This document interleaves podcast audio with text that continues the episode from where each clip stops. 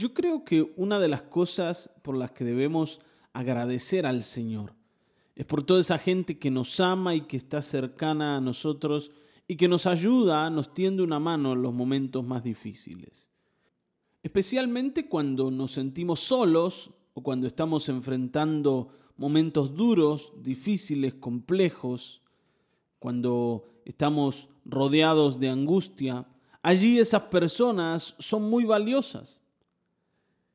Pero hay situaciones en las que ni siquiera esas personas que nos aman y que han sido fieles con nosotros tal vez toda la vida, nos van a poder acompañar.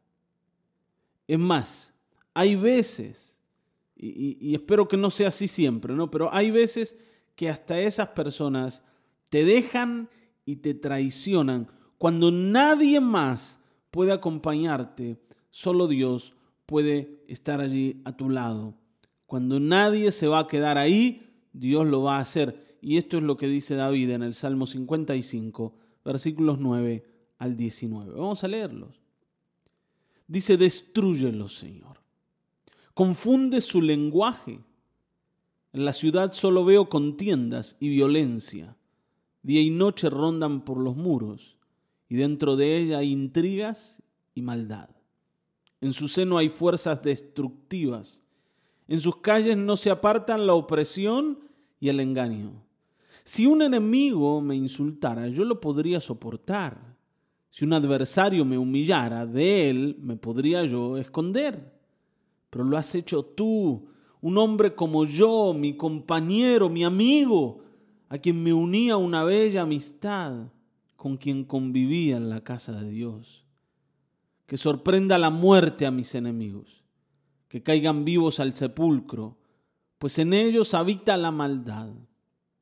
Pero yo clamaré a Dios, y el Señor me salvará. Mañana, tarde y noche clamo angustiado, y Él me escucha. Aunque son muchos los que me combaten, Él me rescatará. Me salva la vida en la batalla que se libra contra mí. Dios, que reina para siempre, habrá de oírme y los afligirá esa gente no cambia de conducta, no tiene temor de Dios. Y aquí David lo que hace es describir la situación que está viviendo y por la que está tan angustiado. Está bien, ¿no? Dice que en la ciudad, ¿no? Dice alrededor de sus muros, pero también dentro de ella, hay acechanzas continuas y, evidente ya. Dice, hay intrigas, maldad, opresión, engaño. Esto anda por las calles, hay fuerzas destructivas, hay amenazas por todos lados, el peligro es grande. El peligro es grande.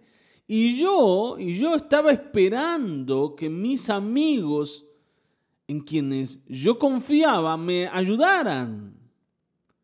Pero al contrario, parece que mis amigos se han pasado del bando contrario y me insultan y me critican y me humillan.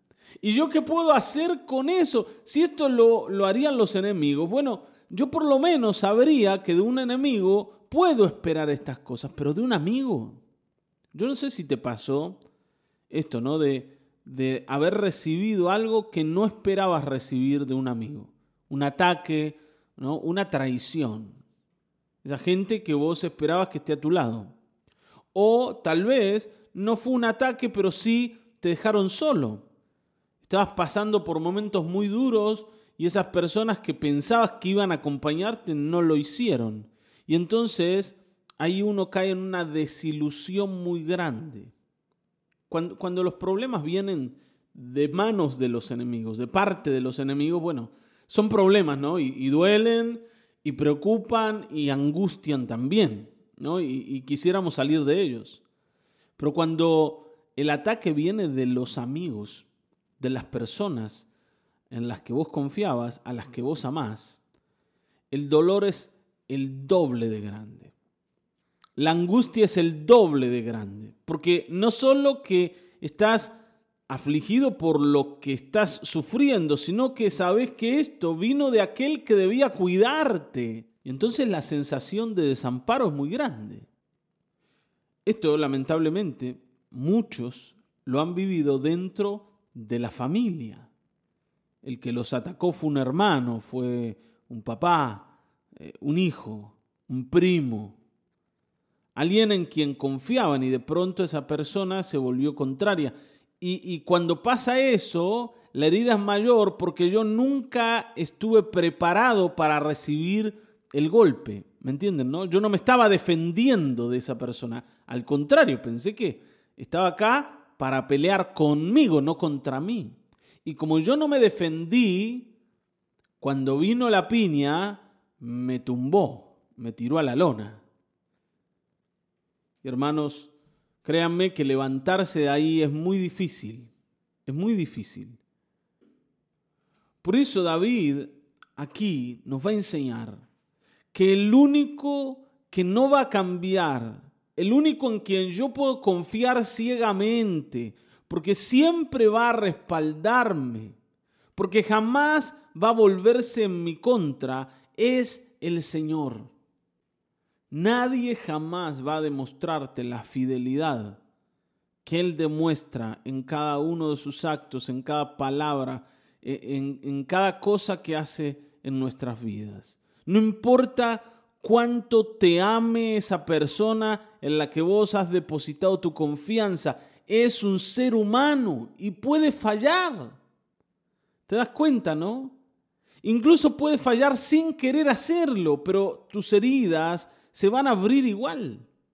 El único que no va a fallar, el único que no va a cambiar, es el Señor.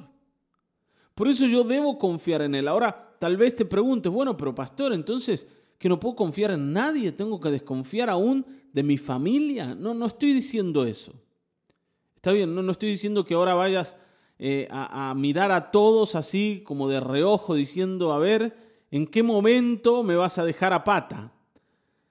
No, vos seguí amando a tu familia y, y seguí esperando buenas cosas de ellos. Pero recordá algo, mi esperanza no puede estar puesta en ninguna persona, solo en Dios por una razón, para que el día en que ellos fallen, yo los pueda perdonar. Y yo pueda eh, pasar por alto el error. Porque si yo permito que en mi vida se abran heridas muy fuertes y muy profundas, después probablemente esas heridas me impidan continuar con la relación que tengo con esas personas. Entonces yo al confiar en el Señor Estoy protegiéndome y estoy protegiendo a aquellas personas a las que amo. Está bien, ¿no? Yo también puedo fallar. Tal vez yo sea el que deje a pata a alguien. Aunque no quiera hacerlo, tal vez me encuentre algún día con que le fallé a mis mejores amigos, con que le fallé a mi familia, con que defraudé a alguien que confiaba en mí, a mi mujer, a mis hijos. ¿Te das cuenta? Y si nuestra confianza está puesta en las personas, el día en que ellos fallen, nosotros nos vamos a caer.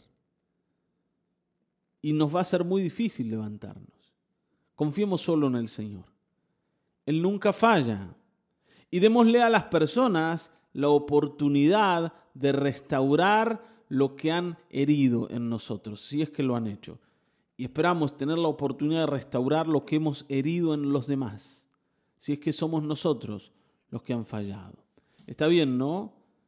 Hermano, nadie te va a salvar de los enemigos, solo el Señor. Nadie te va a poder consolar de los dolores más profundos, solo el Señor. Nadie va a poder darte lo que solo Él puede dar. Confía en Él, venía a Cristo. Oramos. Padre, en el nombre de Jesucristo, gracias por este tiempo, por este devocional por esta palabra, Señor. Hoy queremos mirarte a ti. Nuestra confianza en las personas ha sido grande y hemos sido heridos, nos han fallado y nosotros le hemos fallado a otros. Señor, que nuestra esperanza y nuestra confianza está puesta en Cristo, esté puesta solo en Él, porque así podremos salir adelante, porque tú no fallas, porque nunca vamos a ser defraudados por nuestro Dios, porque sus promesas son eternas y porque Él no es como nosotros para mentir o para arrepentirse. Te adoramos, Padre bueno, en el nombre de Jesucristo. Amén, amén, amén.